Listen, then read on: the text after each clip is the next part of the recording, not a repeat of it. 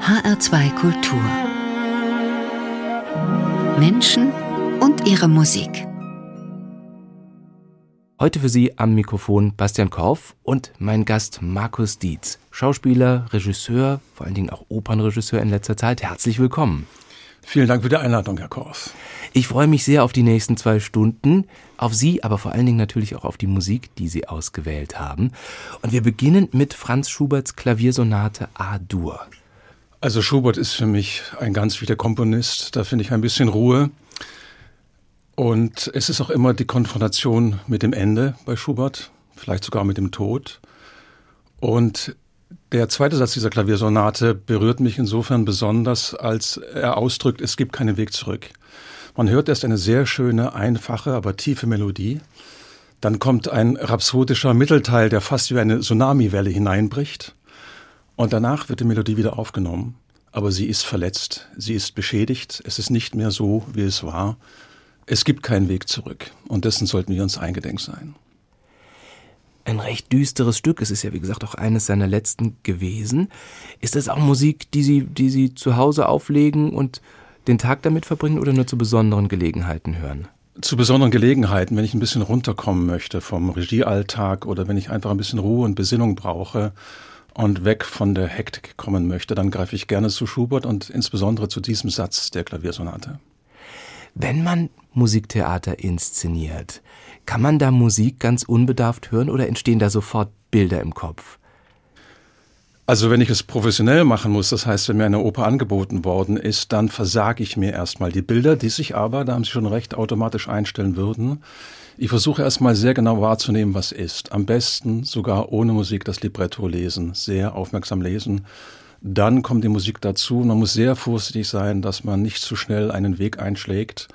Erstmal die Sache wirklich komplett aufnehmen, klar analysieren und dann die Fantasie, die Bilder kommen lassen und das natürlich mit dem Team besprechen, denn der Teamgedanke ist für mich ganz wichtig. Wie Sie an das Inszenieren herangehen, darüber sprechen wir gleich noch. Wir hören jetzt erstmal den Schubert zum Runterkommen oder auch einfach zum Genießen. Die Klaviersonate A-Dur, daraus den zweiten Satz, interpretiert von Maurizio Polini.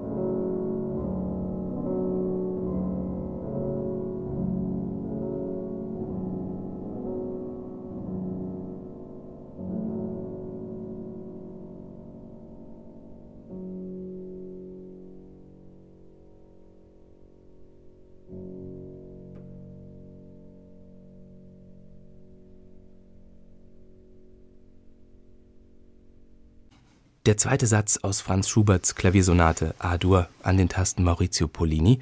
Musik ausgewählt von unserem Gast heute in Menschen und ihre Musik in HR2 Kultur, Markus Dietz, Opernregisseur. Sie haben eben schon gesagt, wenn Sie an eine neue Inszenierung drangehen, schnappen Sie sich erst das Libretto und gehen das durch. Was ist denn wichtiger, der Text oder die Musik? Das ist eine böse Frage, ich weiß. Böse ist sie nicht, aber schwer zu beantworten. Natürlich muss sie das am Ende verbinden. Aber wie entsteht Oper? Gibt es eine Oper, wo zuerst die Musik entstand und dann das Libretto? Ich glaube nein und wenn es mir nicht bekannt. Ich entnehme Ihre Gestik Ihnen auch nicht. Und äh, deswegen, die Noten beziehen sich ja auf den geschriebenen Text. Und sogar ist erst das Sujet da aus dem Sujet macht dann der Komponist oder sein Librettist oder beide zusammen ein Libretto und die ganze Musik wird in Bezug auf diesen Text komponiert. Und deswegen ist es wichtig, auch schon die Dramaturgie der Geschichte zu verstehen. Das heißt Dramaturgie, wie wird diese Geschichte erzählt? Wann kommen die Höhepunkte, wann kommen bestimmte Informationen? Wie sind die Konfrontationen, wie bereiten sie sich vor? Oder die Gewaltspiralen, wie verläuft das ganz genau und wie verhält sich der Komponist dazu? Das ist ganz wichtig. Denn Oper ist eine sehr komplexe Kunstform. Sie haben ja nicht nur den Text, Sie haben dann noch kommentierend, den Text kommentierend, die Gesangslinie und dann noch das Orchester. Das Orchester kommentiert das auch noch, bestätigt die Gesangslinie, stellt sie in Frage. Bei Wagner sehr häufig auch unterschiedliche Haltungen im Orchester zu dem Text. Und das alles zusammengenommen macht es dann sehr komplex. Und das ist erstmal die Herangehensweise für mich. Wie wichtig ist es denn, dass das Libretto gut ist? Wenn der Librettist so ein bisschen geschlampert hat, aber eine sensationelle Musik drüber liegt, rettet die Musik den Text? Also die Libretti, ich beantworte es indirekt, die Libretti sind viel besser, als man denkt. Natürlich kann man sagen, das ist ein banaler Text hier oder da, aber nicht in Kombination mit der Musik. Das ist ganz, ganz wichtig. Und dann gelingt es eben Komponisten auch sehr einfachen Worten die ganz großen Gefühle oder auch Einsichten oder eine Kombination von Einsicht und Gefühl zu erzeugen. Und insofern, anyway, den Text muss ich sehr ernst nehmen.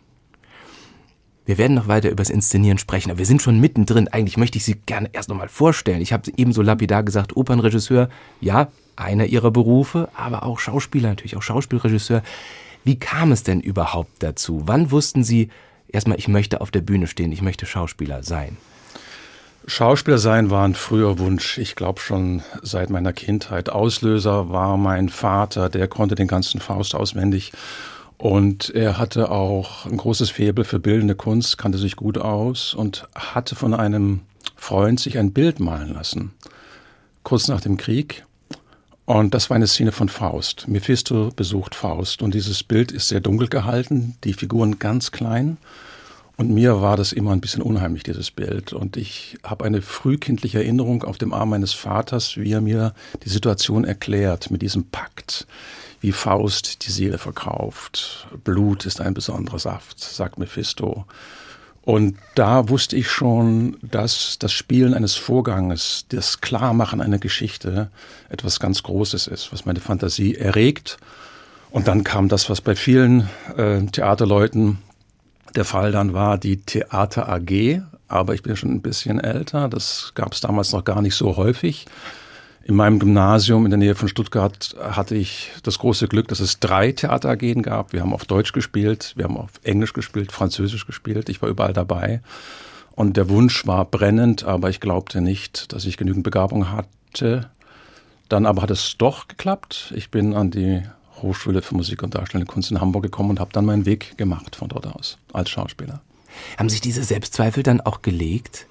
Haben Sie irgendwann so einen Moment gehabt, wo Sie gesagt haben, okay, jetzt weiß ich, ich kann das, was ich tue. Ich meine, Sie kriegen ja auch viel Bestätigung von außen. Wir haben Ihre Inszenierung gesehen oder viele Ihrer Inszenierungen gesehen und wissen, der Mann kann das. Also ich habe in mein Handwerk als Regisseur mittlerweile ein bisschen Vertrauen. Aber mhm. ansonsten bin ich skrupulös mit mir selbst, stehe mir auch manchmal selbst ein bisschen im Weg, muss ich sagen. Das ist schwer für mich. Aber das gehört dazu. Also oder für mich gehört das dazu. Ich bin ein solcher Mensch. Und das Schöne am Älterwerden ist, dass es mich ein bisschen verlässt.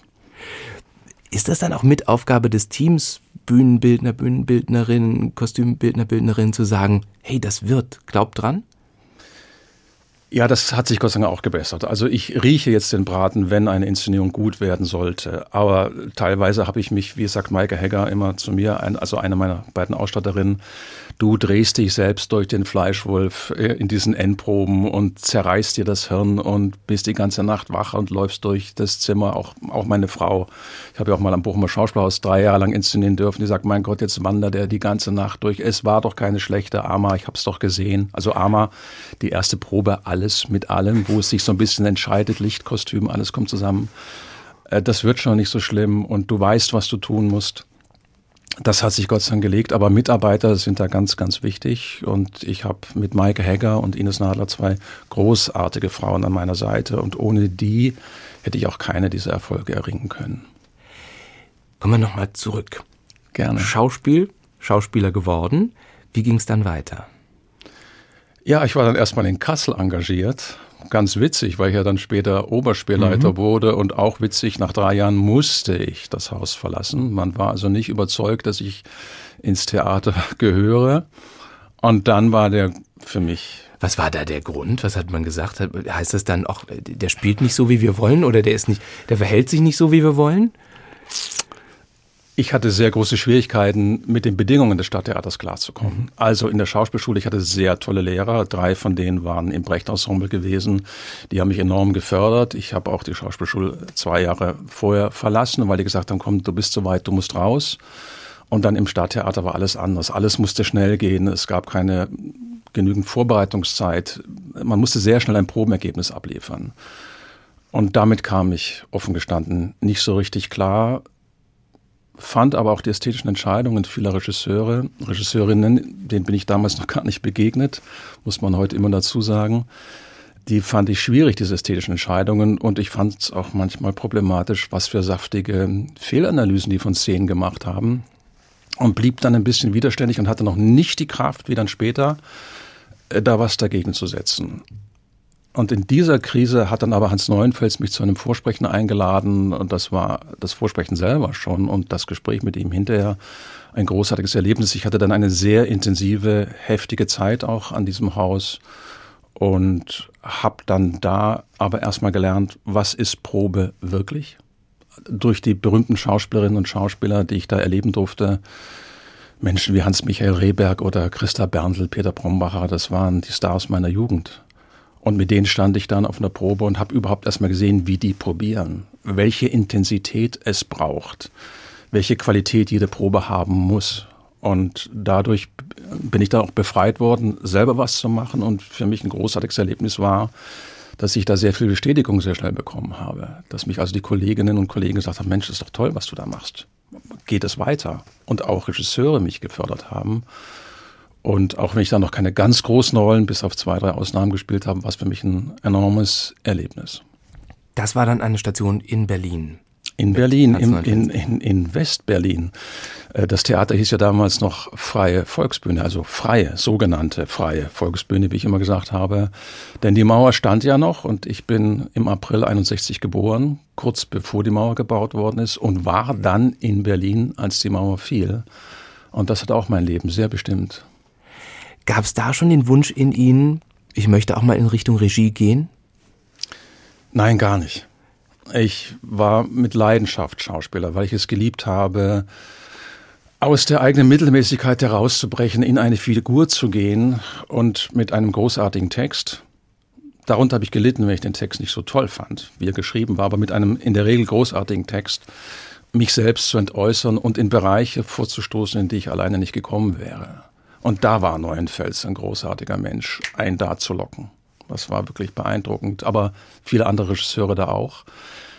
Interessanterweise ist der Regieberuf durch ganz was anderes entstanden. Wir jungen Schauspieler standen nämlich unter enormen Druck, weil auch Neuenfels wollte sofort Intensität und Ergebnisse. Mhm. Und die großen Schauspieler haben ganz anders probiert als wir. Und dann hat sich so eine kleine Gruppe von jungen Schauspielern da beim Neuenfels gefunden, und wir haben gesagt, Mensch, wir müssen besser werden. Wir ziehen immer nur Schubladen, wir pushen die ganze Zeit. Wie, wie machen wir das? Und dann haben wir uns gegenseitig in Aufführungen beobachtet, bei Proben beobachtet und haben uns dann nachts oder am Wochenende der Probühne getroffen und haben das ausgearbeitet, einfach um das Handwerk besser in den Griff zu kriegen und nicht immer nur vordergründig Emotionen, die da mhm. nicht sehr wahrhaftig sind, zu produzieren. Und ich mache das jetzt kurz. Innerhalb dieser Gruppe wurde ich schnell zum Primus inter pares in dem Sinn, dass ich weniger probieren durfte als Schauspieler, sondern von unten beschreiben musste, weil die gesagt haben, Meister Markus, du kannst nicht nur gut beschreiben, was da nicht so richtig läuft, du kannst vor allem sagen, was man ändern muss. Und daraus hat sich dann eine kleine Gruppe entwickelt. Eine aus dieser Gruppe hatte Kontakt zu einem Off-Theater in Hannover, der sprach mich an und sagte, Mensch, ihr macht doch da was, macht doch mit denen mal eine Inszenierung bei mir. Und daraus haben sich dann drei Inszenierungen entwickelt und so kam ich dann zum Regie führen. Vermissen Sie das Spielen? Ja, sehr, aber ich kann es nicht mehr. Francesco Angelico, der GMD von Kassel, mit dem ich ja den Ring gemacht habe, der sagte immer zu mir, Markus, wir müssen Manfred machen von Schumann. Es, Wagner darf nicht das Letzte sein. Es, wir brauchen Schumann, Manfred. Und du spielst und sprichst den Manfred. Und da ich gesagt, nein, komm, wir haben großartige Schauspieler in Kassel. Ich nehme einen, wir machen das Projekt zusammen, ich mache eine Fassung. Nein, du musst es machen. Sag ich, Francesco, du hast mich niemals spielen sehen. Doch, auf der Probe. Wenn man dich auf der Probe sieht, man sieht, du bist Schauspieler. Gut, wir haben dann Manfred gemacht, ich glaube vor anderthalb Jahren. Und das wäre nochmal ein großes Erlebnis, dann auch vor dem Staatsorchester zu stehen, mit Solisten, mit Chor und diesen wirklich äh, ja, komplizierten großen Text von Byron zu sprechen. Ich habe noch eine Schauspielerin dazugeholt. Ich habe den gesamten Text für eine Sprecherin und den Manfred neu verteilt, habe das gekürzt, damit das Verhältnis Sprachmusik besser ist und stand dann nochmal vor allem bei der zweiten Aufführung klopfenden Herzens, denn meine Frau ist aus Bochum angereist, sie ist Kostümdirektorin im Schauspielhaus und da arbeiten ja unter Johann Simons Top-Schauspieler. Und ich dachte, Gott, meine Frau, die mich ja vorwiegend als Regisseur kennt, sieht mich jetzt da sprechen, hat die ganzen tollen Bochumer Schauspieler im Kopf und sie ist immer ehrlich, deswegen liebe ich sie. Und sie sagte, das hast du toll gemacht. Und da fiel sehr viel von mir ab.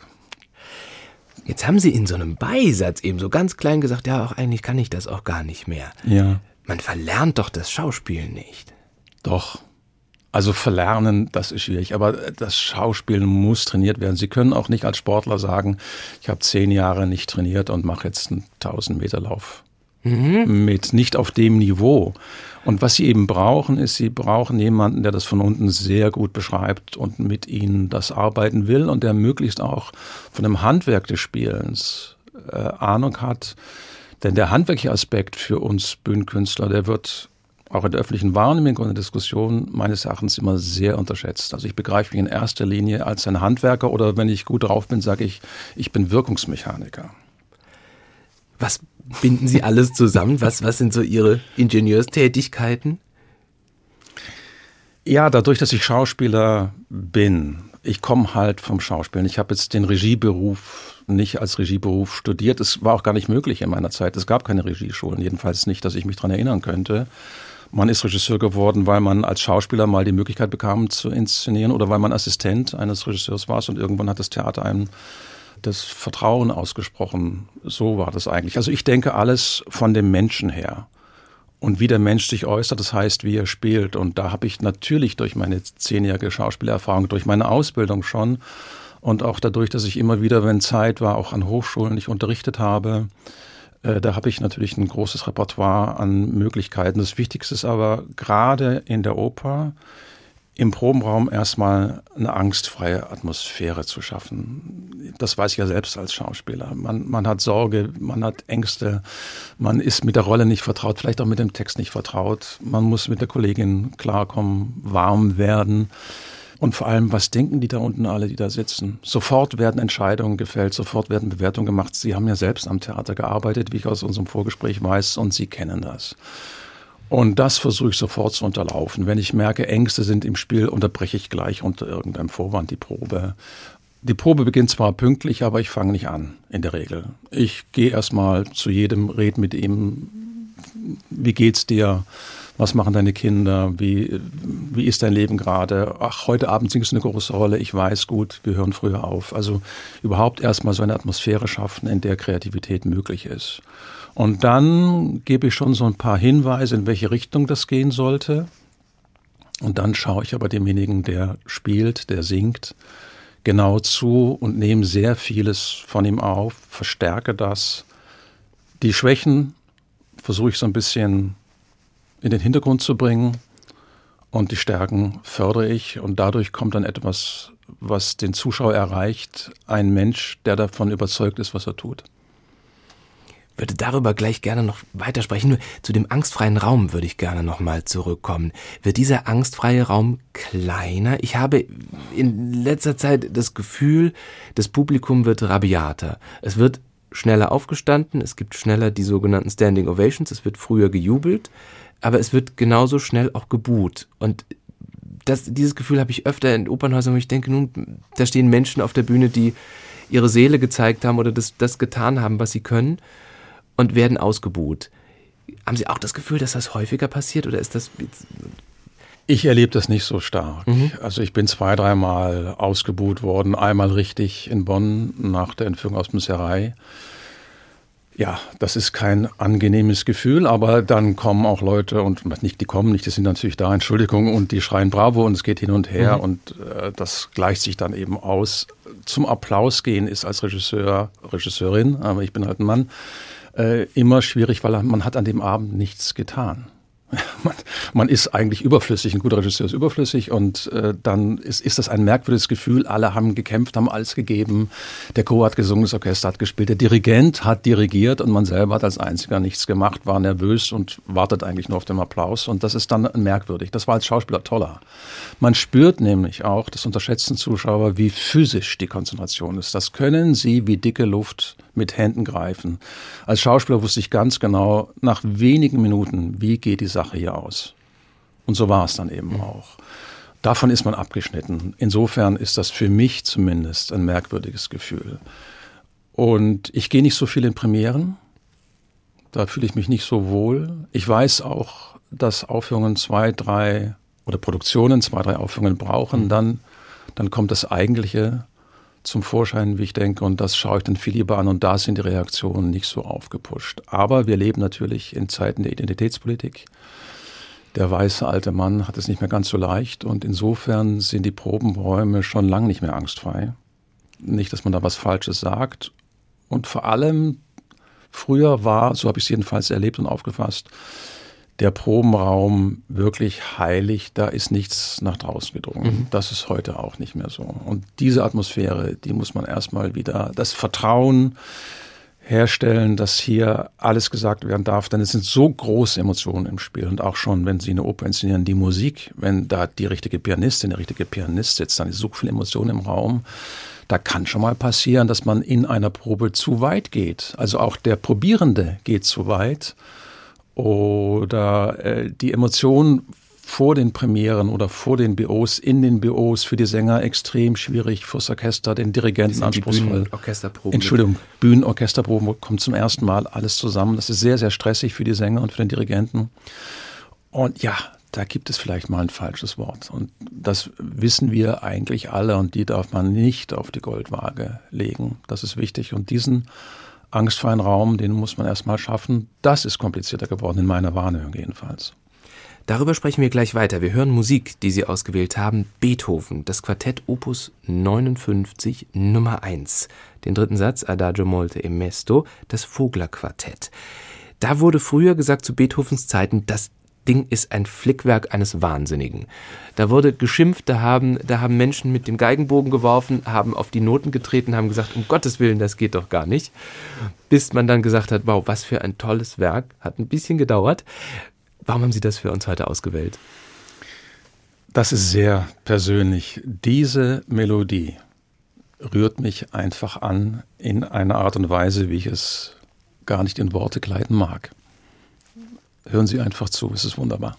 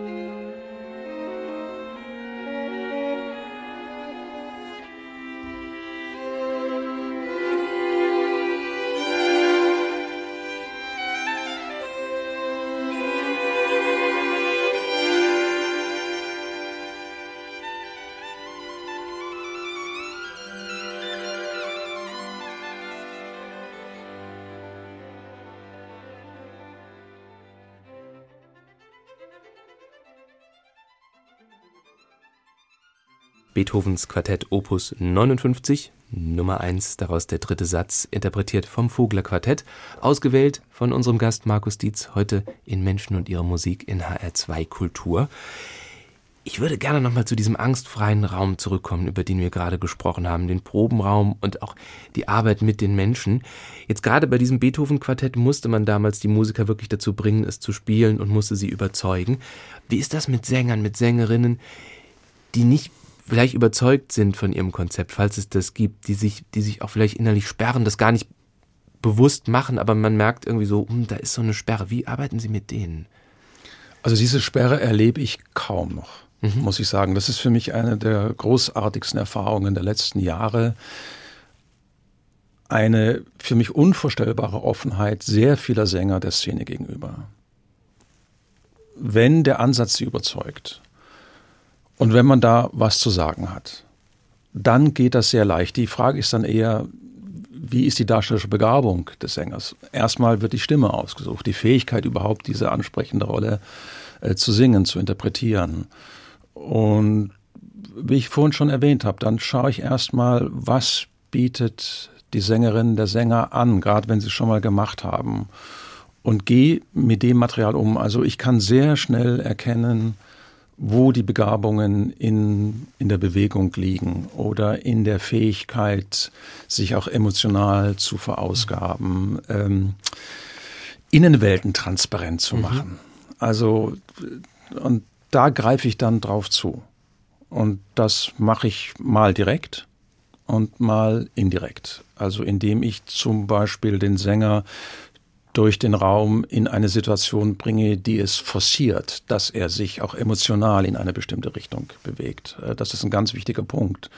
Zumal sich, das habe ich mit Ines Nadler vor allem, aber auch mit Maike Hecker dann weiterentwickelt, wir oft sich bewegende Räume haben. Wir versuchen schon, dass durch die Bewegung des Raumes auch eine Dramaturgie des Stückes ausgedrückt wird. Und das löst in Menschen was aus. Zum Beispiel, es gibt eine große Wand, die fährt von hinten nach vorne.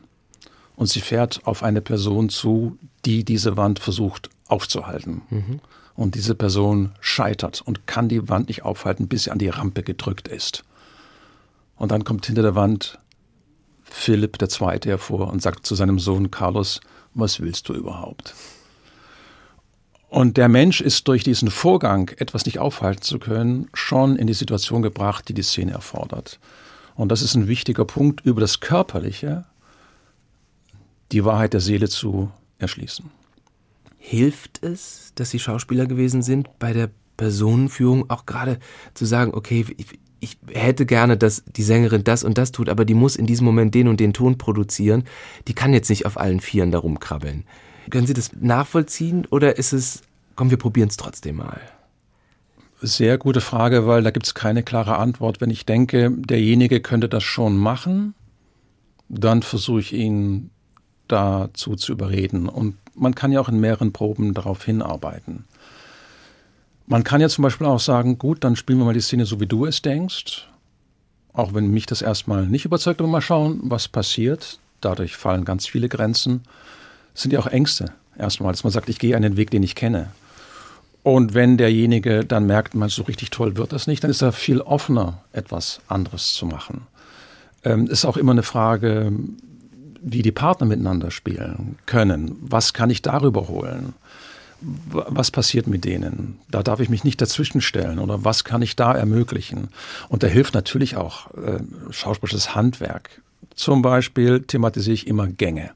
Mhm. Also in der Regel schaue ich mir die Sängerinnen und Sänger öfter an und sehr viele auch Schauspieler gehen immer gleich. Aber der Gang ist etwas, was eine Situation extrem bestimmt. Also von der Physiognomie her vom Gang oder von den von der Art oder Sie gehen Gehens. gerne von links nach rechts? Nein, von der Art des Gehens, mhm. ja, wie der Gang ist. Aber ein, ein, Gang, wie jemand geht, sagt sehr viel über die Situation aus, in der sich ein Mensch befindet. Und man muss eben sehr viel über Bühnen gehen. Und, die Wege ähm, sind weit manchmal. genau. Und äh, daran arbeite ich dann einfach. Wie betrittst du jetzt den Raum? Was hat es damit zu tun? Also es, ich baue das von den Füßen auf und überhaupt ist mir gesamte Körpersprache wichtig. Das ist auch eine Erfahrung, die ich gemacht habe in meinem Zivildienst. Da habe ich in einem Heim für heroinsüchtige Jugendliche gearbeitet. Und in diesem Heim ist, oder in dieser Anstalt, wie man auch immer sagen möchte, ist mit dem Psychodrama gearbeitet worden. Und das Psychodrama geht eben davon aus, dass die Wahrheit der Seele durch Handeln offenbar wird. Mhm. Das heißt, dass die Körpersprache viel genauer sagt, in welcher Verfasstheit wir sind, als das, was wir sprechen. Moreno, der das entwickelt hat, ich glaube während des Ersten Weltkrieges, der sagte eben, der Mensch kann mit Sprache sehr gut lügen, aber mit dem Körper nicht so sehr. Und deswegen ist die Körpersprache, die die jeweilige Situation erfordert, ganz wichtig. Ich versuche eben, die Menschen auch in eine bestimmte körperliche Haltung zu bringen. Wenn Sigmund zum Beispiel äh, zum ersten Mal von seinen Gefühlen singt, dann liegt er bei mir auf dem Tisch. Und dann macht der Sänger natürlich enorm auf, die ganze Brust ist auf. Und Martin Iljev kann großartig singen. Und neulich hatten wir schon wieder Wiederaufnahmeprobe für den Kasseler Ring und dann lag der auf dem Tisch und alles strömt aus diesem Menschen heraus. Wenn der jetzt auf dem Tisch sitzt, an, an einem Tisch, am Stuhl kauern würde, dann käme der Ton gar nicht so. Aber auch das Gefühl der Befreiung wäre nicht da, richtig, wie Sie es jetzt hier andeuten.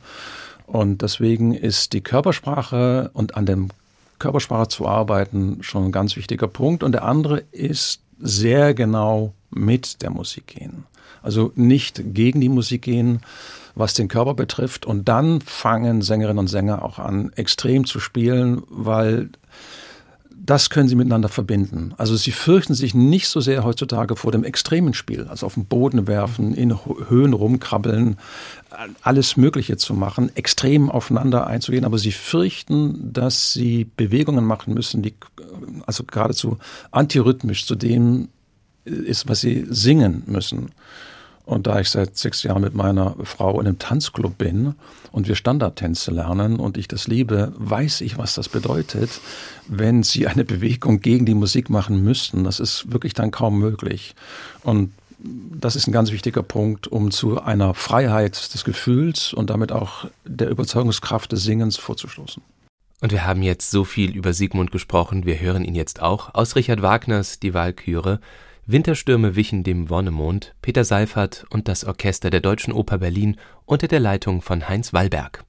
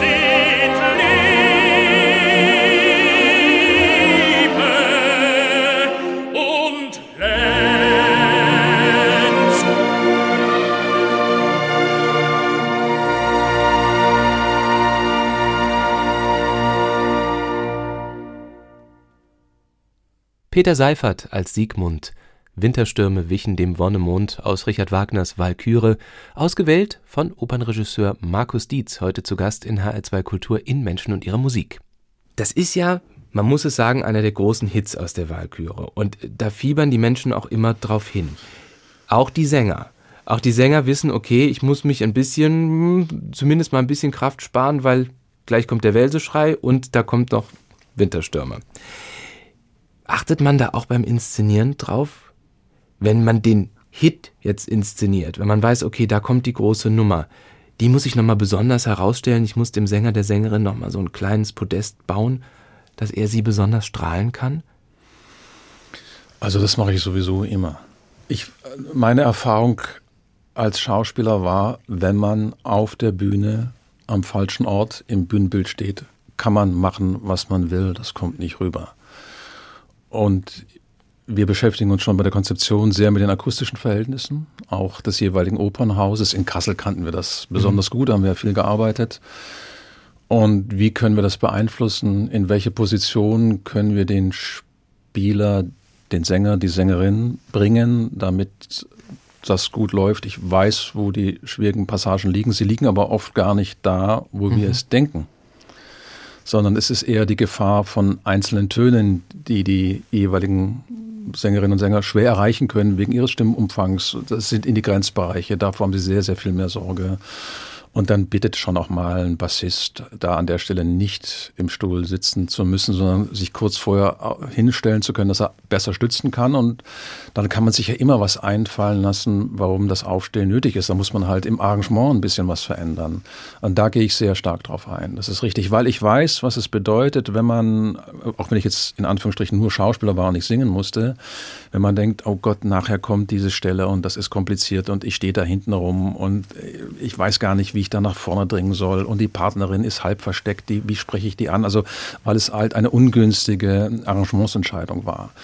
Und das belastet eine ganze Aufführung, bis dann die Stelle endlich vorüber ist. Und das versuche ich eben auch äh, zu eliminieren und dass der Darsteller gar nicht in so eine Stresssituation kommt. Dann muss ich sagen, wenn Sie, wie wir das machen durften in Kassel, den Ring machen, dann treffen Sie in der Regel, was die großen Rollen betrifft, auf Sänger, die das schon gemacht haben und die das wirklich beherrschen und für die es viel wichtiger ist, das mal interessant zu spielen und nicht in irgendeiner, ich stehe an der Rampe, was weiß ich, schnell gelösten Nummer abzuliefern, weil man wieder irgendwo einspringt oder nur eine kurze Wiederaufnahmeprobe hat. Also das Erarbeiten des Charakters von Grund auf, da habe ich immer eine große Begeisterung und Offenheit erlebt beim Ring in Kassel gerade bei Wagner habe ich immer das Gefühl, ist es ja besonders wichtig, dass gut gespielt wird. Da kann man sich ja. schwer verstecken, was, ja, das, was ja. das Spielen angeht.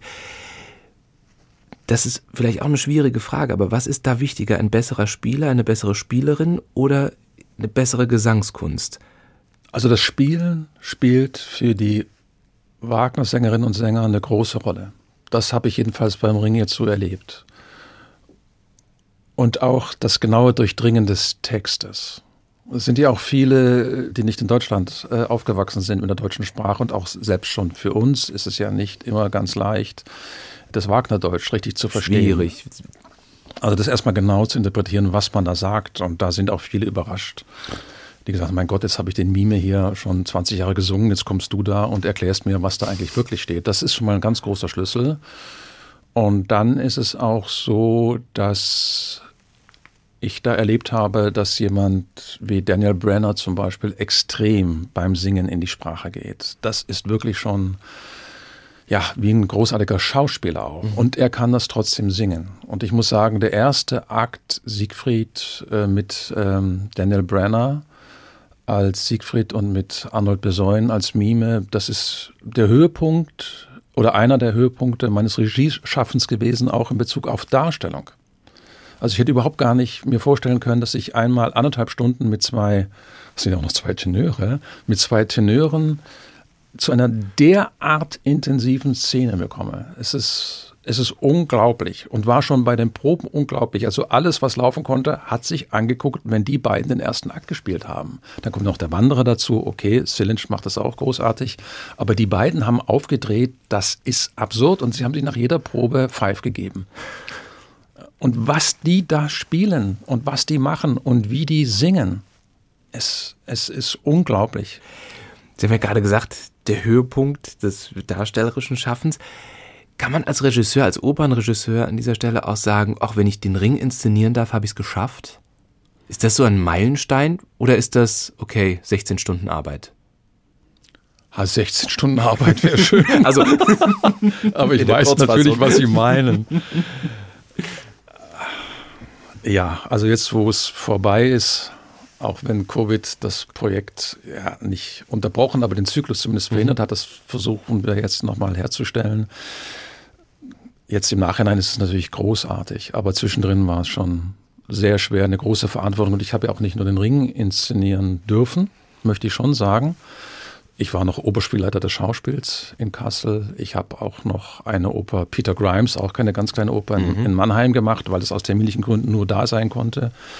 Und ja, das hat natürlich mein ganzes Leben beansprucht und äh, hat meine Neigung zur Selbstausbeutung. Also das äh, dem waren keine Grenzen gesetzt und da war auch der persönliche Preis relativ hoch, den ich bezahlt habe, aber unterm Strich natürlich ein, ein, ein großartiges Erlebnis. Und ich habe es manchmal eher als ein Ende aufgefasst, denn jetzt habe ich es geschafft. Ähm, ich habe nach der Götterdämmerung gedacht, was will man jetzt noch inszenieren? Man muss dazu ja auch sagen, wann wird einem der Ring angeboten? ganz, ganz selten und oft dann jetzt auch nur noch verteilt. Also in Chemnitz mhm. haben es vier mhm. Frauen inszeniert, interessant. Äh, die Stuttgarter waren ja, glaube ich, die ersten unter Zehlein. Mhm. Ähm, jedes Stück wird in einem anderen Regie-Team gemacht. Aber Thomas Bockelmann, dem ich da unendlich dankbar für bin, hat mir als Intendant das Vertrauen ausgesprochen, die, die ganze Ringerzählung äh, machen zu dürfen. Und ja, das ist bestimmt eines der größten Erlebnisse, die ich als Regisseur hatte und wird auch nicht zu toppen sein. Wir bleiben mal bei Wagner. Haben Sie mal Tristan inszeniert? Nein, nein, nein, nein. Wäre das ein Wunsch oder ist es ein lieber nur schauen und nicht selber machen? Also Tristan ist handlungsarm. Davor könnte man sich fürchten. Allerdings, wenn man den Ring inszeniert hat, dann hat man, wie ich als Alpinist sagen würde, die Eiger Nordwand im Winter durchstiegen und danach geht alles. Also Tristan ist ein großartiges Stück, ist großartige Musik. Und von daher, ja, natürlich würde ich das machen. Sie haben uns auch das Tristan-Vorspiel ausgewählt. Da denke ich mir und, und versuche mich auch zu erinnern, ich glaube, ich habe noch nie eine Inszenierung gesehen, in der das Vorspiel inszeniert ist. Ich glaube, da ist ganz oft der Vorhang zu oder man guckt noch auf eine unbespielte Bühne. Ist das Musik, die nicht bebildert werden muss? Also sie muss nicht bebildert werden, aber man könnte bestimmt auch eine Lösung finden. Also und ist auch schon gemacht worden, das ist ganz klar, bin, bin ich sicher, auch wenn ich jetzt selber gerade kein Beispiel da im Kopf habe. Also ich denke, es ist auch eine großartige Möglichkeit, die Vorgeschichte zu erzählen. Mhm. Denn die Ouvertüre mhm. bietet immer die Möglichkeit, die Vorgeschichte klar zu machen oder zu thematisieren, so dass man dann die Geschichte ganz anders verstehen kann, wenn man an dem jeweiligen Punkt der Geschichte ist. Von daher ist es wichtig ich habe das Tristan-Vorspiel ausgesucht, weil ich unbedingt etwas mit dem Dirigenten Carlos Kleiber mit dabei haben wollte. Und es ist großartige Musik, aber Carlos Kleiber ist eben jemand, der mich enorm inspiriert in seiner Eigenschaft zu interpretieren. Und ich fasse meinen Beruf als einen interpretierenden Beruf auf. Und wenn ich emotional in der Sackgasse war, dann habe ich mir gerne auch etwas in der Interpretation von Carlos Kleiber aufgelegt. Und es gibt einen Probenmitschnitt, den man auch auf DVD erwerben kann oder auf YouTube sehen kann, wie er mit dem Orchester des Süddeutschen Rundfunks probiert. Und da sagt er zwei Sachen, die für mich als Regisseur eben ganz wichtig sind. Einmal zu der Klarinette, wo er nicht ganz zufrieden ist, sagt er eben, ach, jetzt weiß ich, wo das Problem ist. Sie glauben immer, ich will was, aber ich will, dass Sie was wollen. Das ist ein großartiger Satz, der hilft bei Proben sehr viel weiter.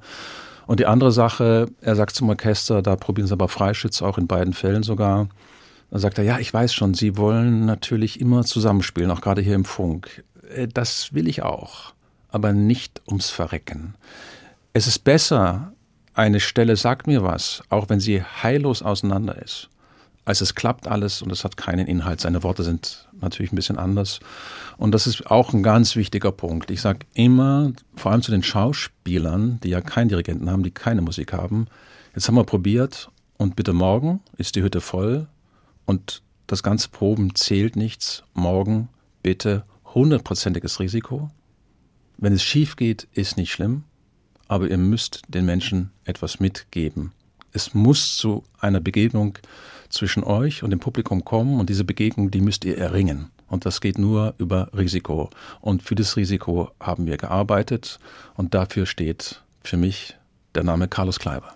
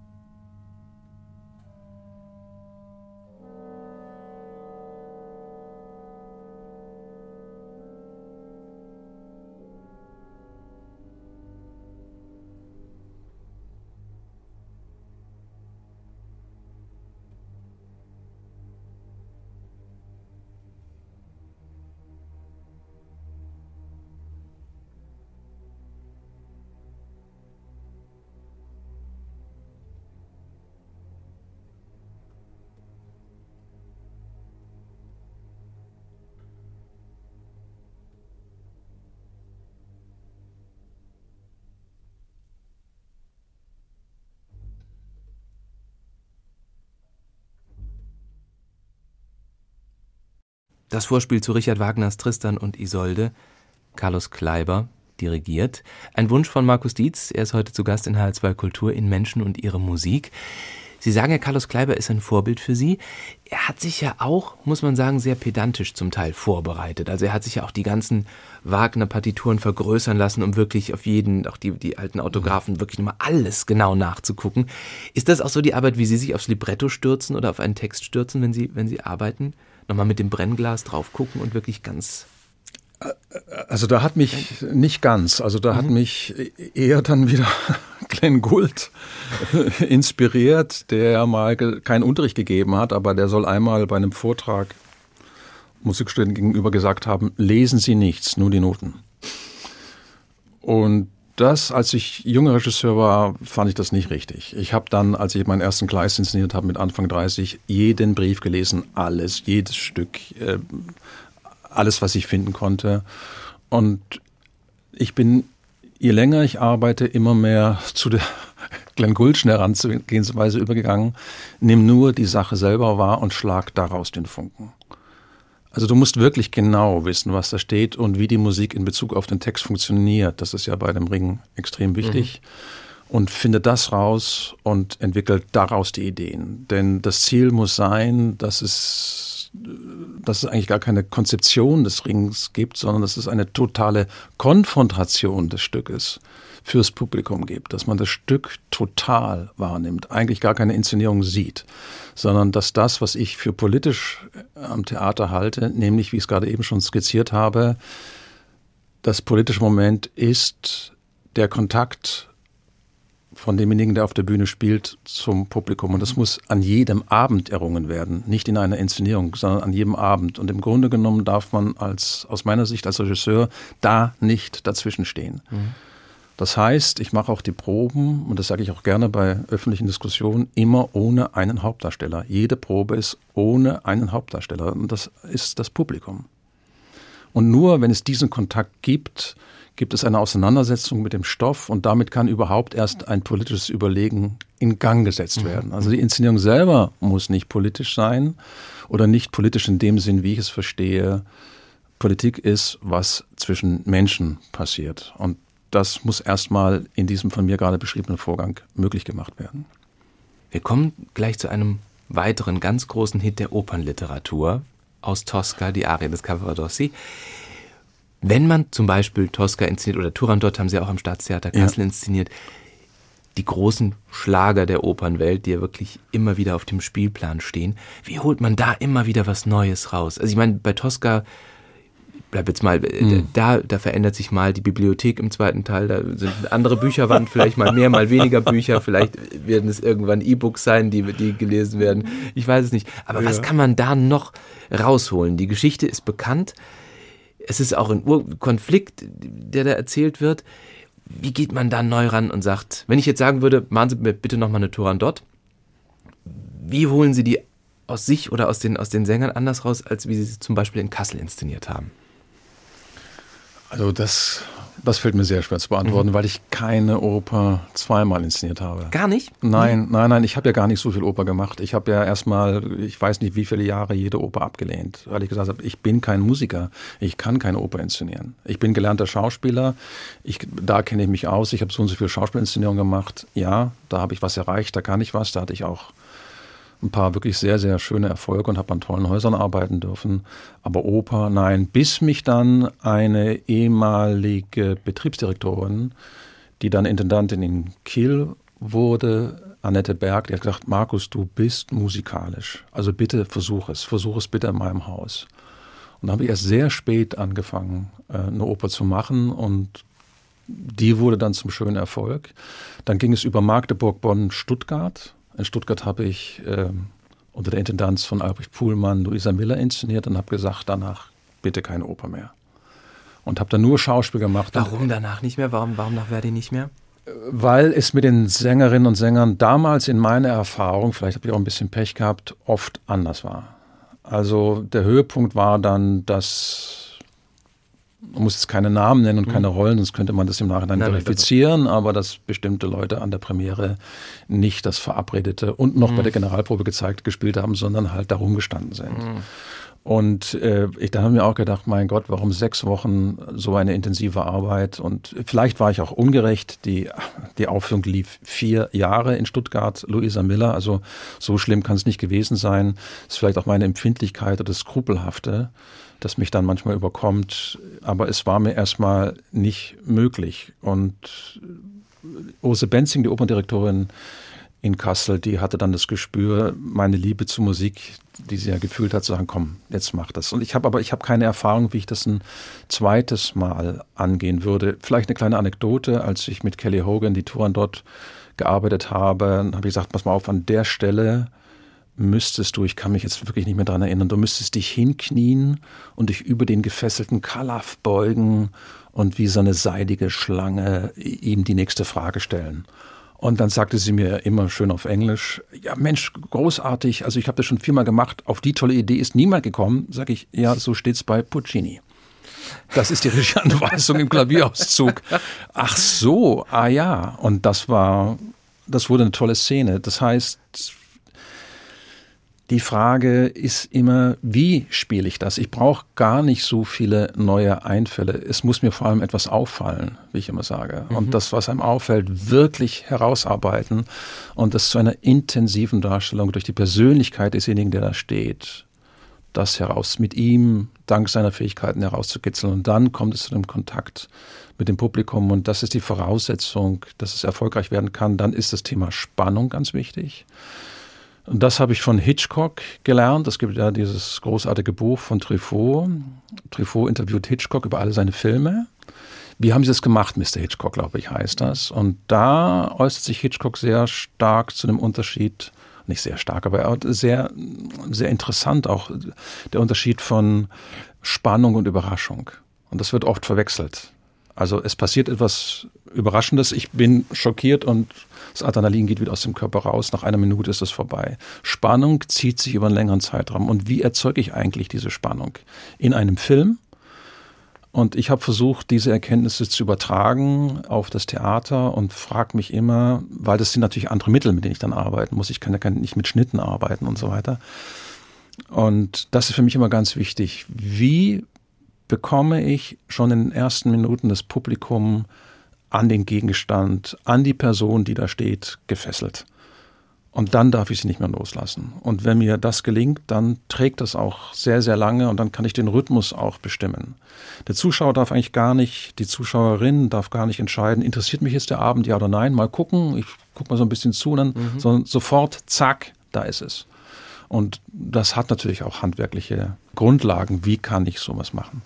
Sind Sie manchmal versucht, wenn Sie ein Stück vor sich haben, wo Sie denken, oh, diese eine Szene, wenn da mal 20 Takte weniger wären, zu streichen also ich denke jetzt mal, das ist ganz ketzerisch und Wagner-Fans werden jetzt die Hände über dem Kopf zusammenschlagen, aber im Ring gibt's ja durchaus auch viel Wiederholung. Ich weiß, man muss immer nochmal die Handlung zusammenfassen für die, die anderen Teile nicht gesehen haben oder vor einem Jahr gesehen haben oder irgendwann. aber es wird ja immer, also es ist ja sehr Netflix-tauglich. Es gibt ja immer ein Recap an irgendeiner Stelle. Das heißt also, irgendein Teil der Serie wird nochmal schnell zusammengefasst. Seien es die Nornen, sei es der Wanderer, sei es Waltraute, die nochmal alles zusammenfasst.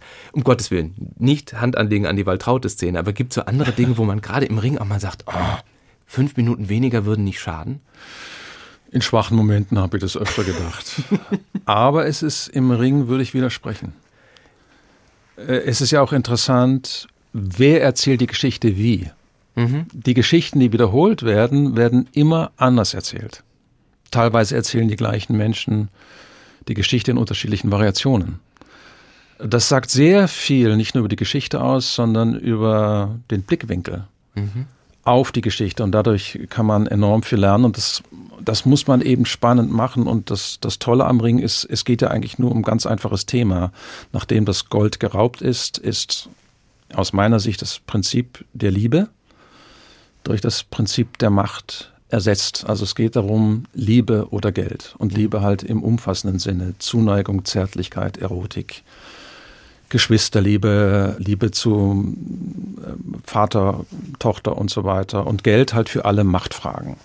Und das wird jetzt eben in vielen Konfrontationen zwischen den Figuren durchdekliniert. Was bedeutet eigentlich dieser Kampf um die Macht und warum ist Liebe unmöglich? Und diese Variationen sind wichtig für die Intensität, die diese Geschichte dann entwickelt. Und insofern gehört zum Ring meines Erachtens diese 16 Stunden dazu. Ich habe jetzt aber ganz aktuell eine relativ unbekannte Oper von Giacomo Rossini in Erfurt machen dürfen die Belagerung von Korinth auf Deutsch. Und da habe ich mich mit dem Dirigenten vorher schon über Strich unterhalten. Also welche Wiederholungen sind notwendig? Welches Trio steht vielleicht der Dramaturgie entgegen? Dann ist ja auch die Quellenlage äh, unklar. Und ich weiß auch von meiner Beschäftigung mit Schiller, Schiller hat jedes Stück für die Bühne neu eingerichtet. Also das, äh, der, der, der Leseklassiker war Schiller, wenn er selbst inszeniert hat, nie.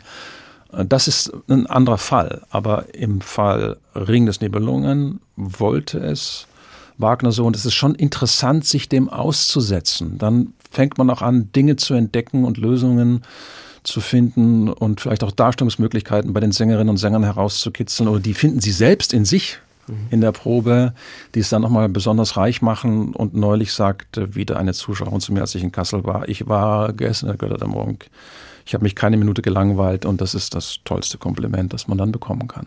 Wir sprechen gleich weiter. Wir hören vorher einen Klassiker, den man, wie gesagt, nicht streichen darf. Ansonsten Nein. sind, glaube ich, auch die Puccini-Fans am Kochen. Aus Tosca, E Lucevan Listelle, Luciano Pavarotti und das Royal Philharmonic Orchestra.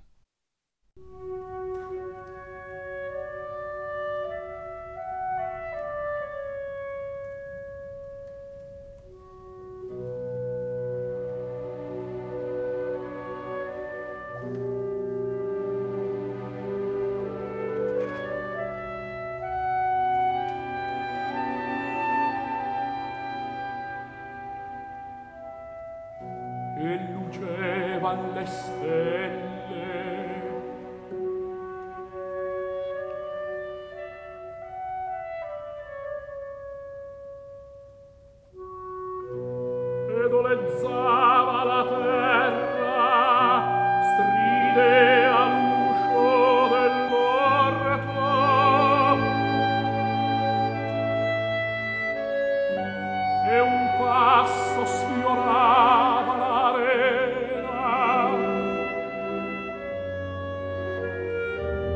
Entrava in una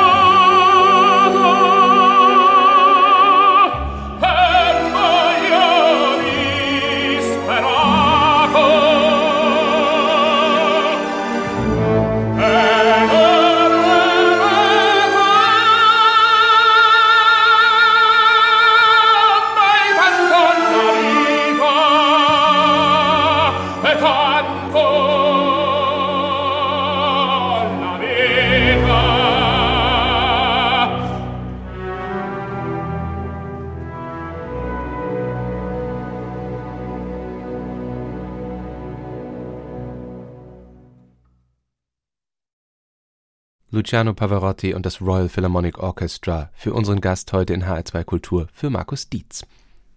Und Sie haben mir einen Musikwunsch geschickt, da bin ich, ich sag's ganz ehrlich, ein bisschen zusammengezuckt.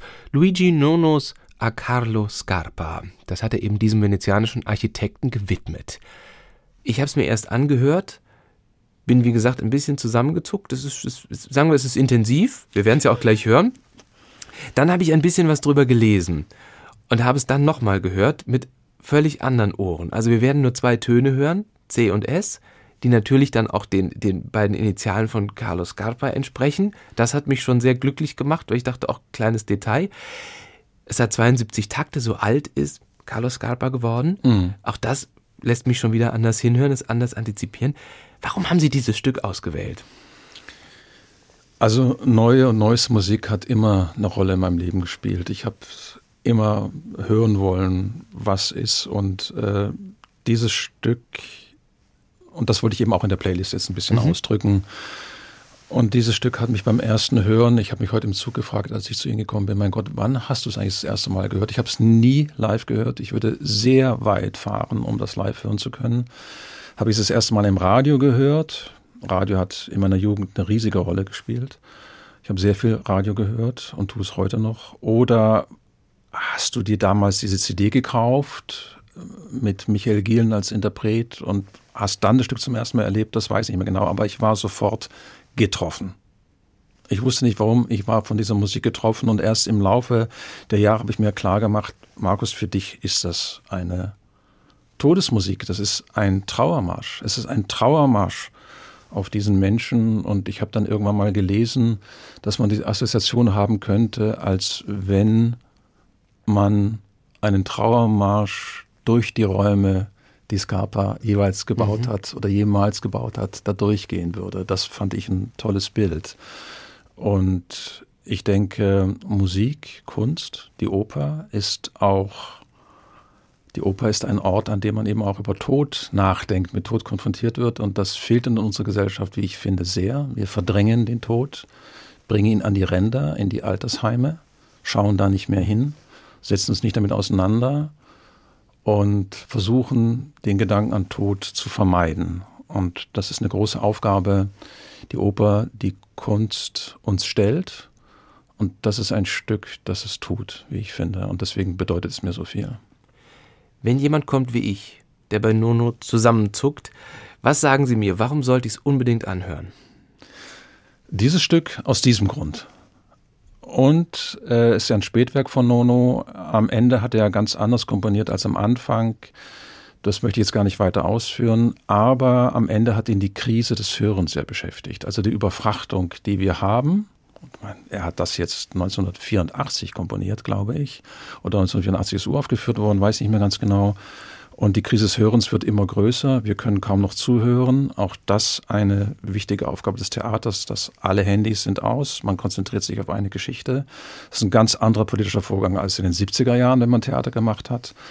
Und Nono wollte eben, dass man wieder gezwungen wird, zuzuhören und sich überhaupt durchs Hören einen inneren Raum zu erschließen. Und das ist äußerlich kein spektakuläres Werk hier von Nono. Und Sie können eine ganz bestimmte Hörerfahrung durch die Faktur der Komposition machen. Und deswegen würde ich Ihnen sagen, lassen Sie sich bitte darauf ein.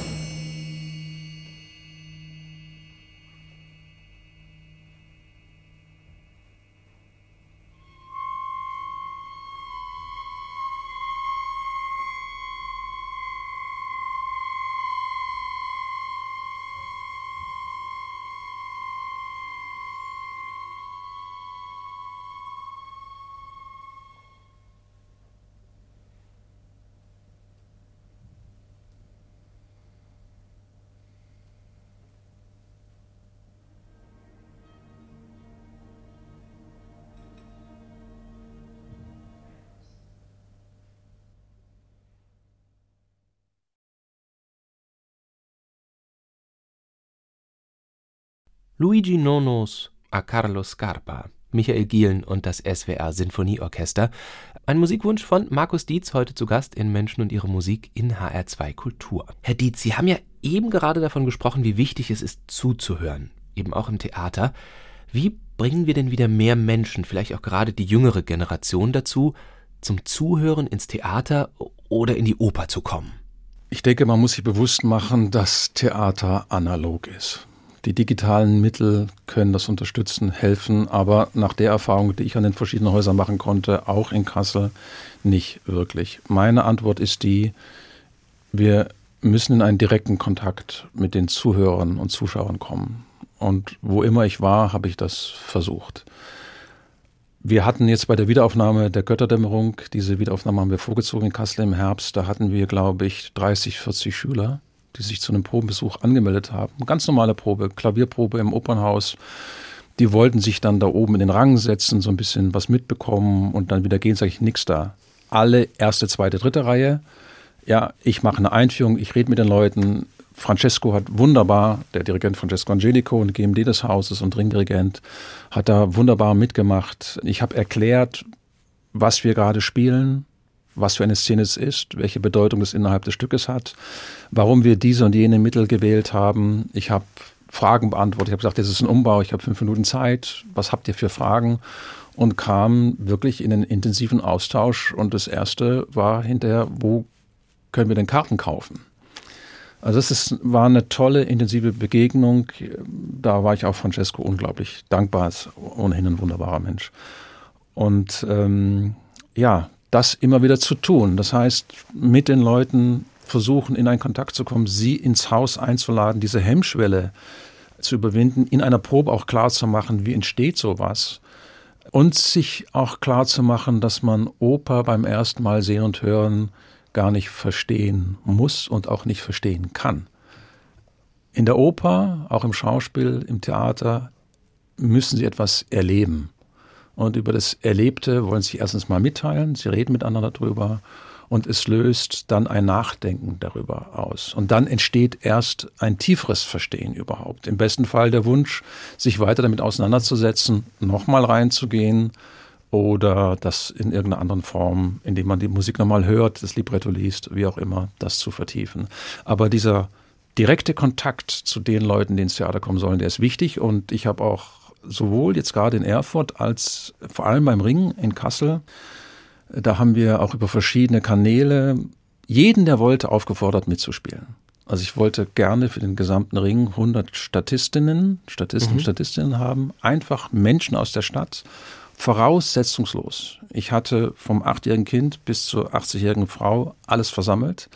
Die haben mitgespielt. Ich habe ihnen den ganzen Ring erklärt, warum sie mitspielen müssen, was so wichtig daran ist. Und das hat eine ungeheure Streuwirkung in die Stadt. An einem meinem Lieblingsbeispiel möchte ich es gerne verdeutlichen. Es war eine Kunstlehrerin mit dabei, die war immer besonders begeistert und erzählte mir, Herr Dietz, Sie können sich das gar nicht vorstellen, oder jetzt eben Markus, ich habe meiner Klasse von den Proben hier erzählt und wie großartig es ist. Die war niemals vorher überhaupt nur im Opernhaus gewesen. Und wann immer die Kinder jetzt im Kunstunterricht oder die, die Jugendlichen was malen, was kneten, was formen, sagen die, spielen Sie uns bitte Musik aus dem Ring vor. Und das hat einfach diese Probenarbeit ausgelöst, diese Begegnung ausgelöst, überhaupt mal zu sehen, was das bedeutet, wenn ein Sänger auf der Probe sowas singt, da dabei mhm. zu sein, wenn ein großartiger Pianist, eine Pianistin als Kompositorin spielt, was das bedeutet, was eine BO bedeutet, was für ein Klang es auf der Bühne ist. Also in Kommunikation, in Begegnung mit dem Publikum zu kommen und denen deutlicher zu machen, was wir da eigentlich tun und was es bedeutet und was für eine unendliche Arbeit es ist, dass es tausende von Verabredungen braucht, damit ein Opernabend äußerlich geräuschlos, also was den technischen Ablauf betrifft, ablaufen kann. Was das alles bedeutet, das ist eben, das kann man da klar machen. Und auf diese Begegnung würde ich immer setzen und auch den Menschen zuhören, was sie sagen, wenn sie in einer Aufführung drin waren, wenn sie uns kritisieren, nicht verstimmt reagieren, einzugehen, zu erklären, warum man das gemacht hat. Und ich würde unbedingt immer weiter an dieser Aktion, Interaktion mit dem Zuschauer arbeiten wollen. Und es braucht auch Menschen wie Sie, die die Brücken schlagen, eben zur Kunstlehrerin, zu den Schulklassen und das auch so lösen. Nicht nur den fantastischen GMD, den Generalmusikdirektor, der fantastisch Musik spielt. Richtig, das muss man wollen. Diese Kommunikation muss man wollen und man muss auch riskieren, dass man in einer Probe auch mal blank erwischt wird.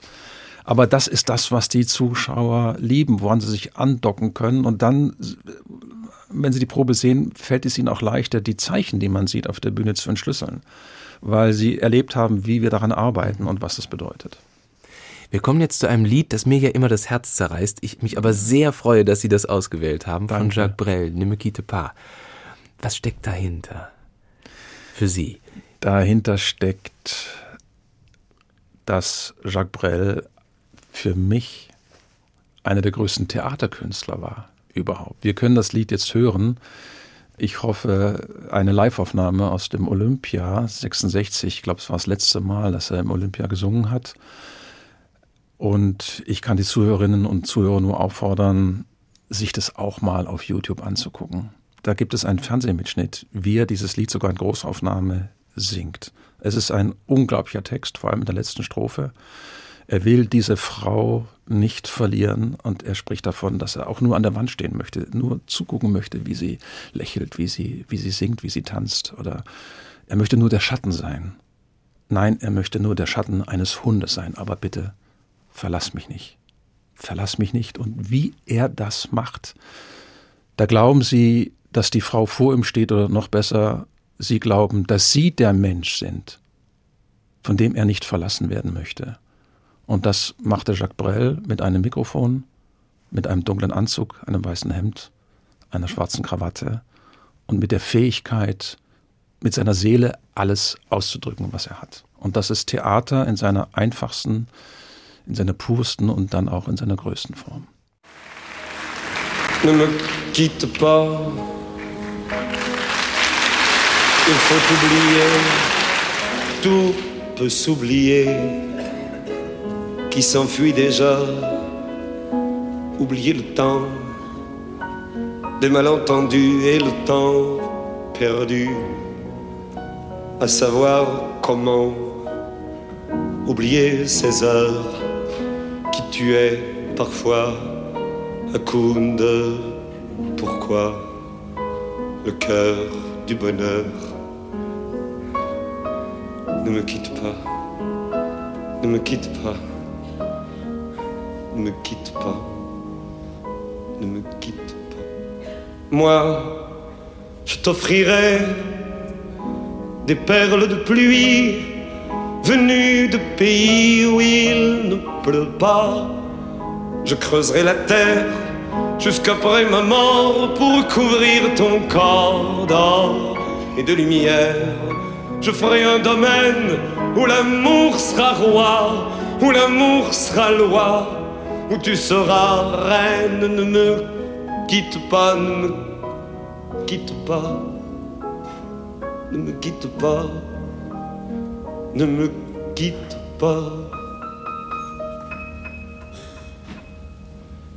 Ne me quitte pas, je t'inventerai des mots insensés que tu comprendras.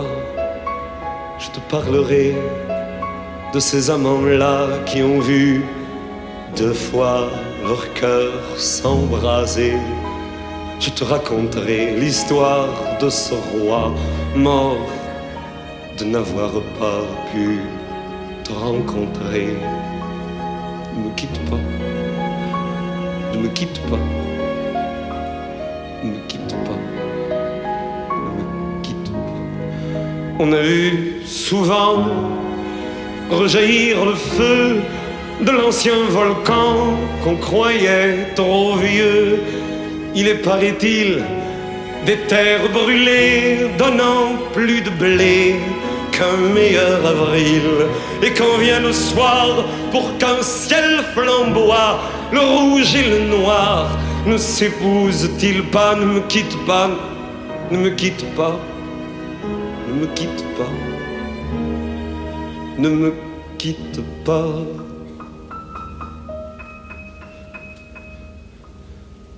Ne me quitte pas. Je ne veux plus pleurer, je ne veux plus parler, je me cacherai là à te regarder, danser, sourire et à t'écouter chanter et puis rire. Laisse-moi devenir l'ombre de ton ombre, l'ombre de ta main, l'ombre de ton chien. Ne me quitte pas, ne me quitte pas, ne me quitte pas, ne me quitte pas.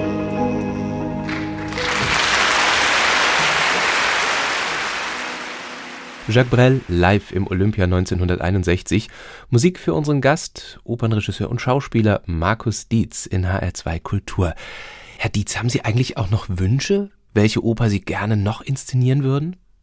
Also wenn ich das so sagen darf, ich würde mir vor allem wünschen, ich habe mit zwei Dirigenten arbeiten dürfen, die großartig waren, mit Francesco Angelico und mit Alexander Soddy, auch mit vielen anderen guten, aber die haben besonders viel mehr ausgelöst. Und ich habe in der Arbeit in Kassel äh, auf Proben mit einer Dirigentin zusammengearbeitet, Anja Bielmeier. Die war erste Kapellmeisterin und hat die Proben oft betreut. Sie macht jetzt eine große internationale Karriere. Ich beobachte so ein bisschen aus der Ferne. Und wenn ich einen Wunsch habe, dann einmal mit ihr eine Oper zu machen, weil sie derart leidenschaftlich und präzise dirigiert. Sie verbindet eben diese beiden mhm. Pole und das ist etwas, was mich selbst sehr beschäftigt. Ja, und wenn es dann Parsifal wäre, wäre ich nicht unglücklich. Ich weiß, dass uns immer viele Intendanten und Intendantinnen zuhören. Na, oh Gott. Doch, doch, doch. so hätte ich das gewusst. Hätte ich vielleicht nicht gesagt. Doch, der Wunsch ist ans Universum und an die Intendantenschaft rausgeschickt ja. worden. Wenn Sie möchten, dass Markus Dietz bei Ihnen Parsival inszeniert, wenden Sie sich bei uns bei HR2. Ich sage auf jeden Fall vielen Dank, Markus Dietz, dass Sie sich heute die Zeit genommen haben und zu Gast gewesen sind bei uns. Vielen Dank. Ich möchte mich bei Ihnen bedanken, denn Sie haben wunderbar zugehört.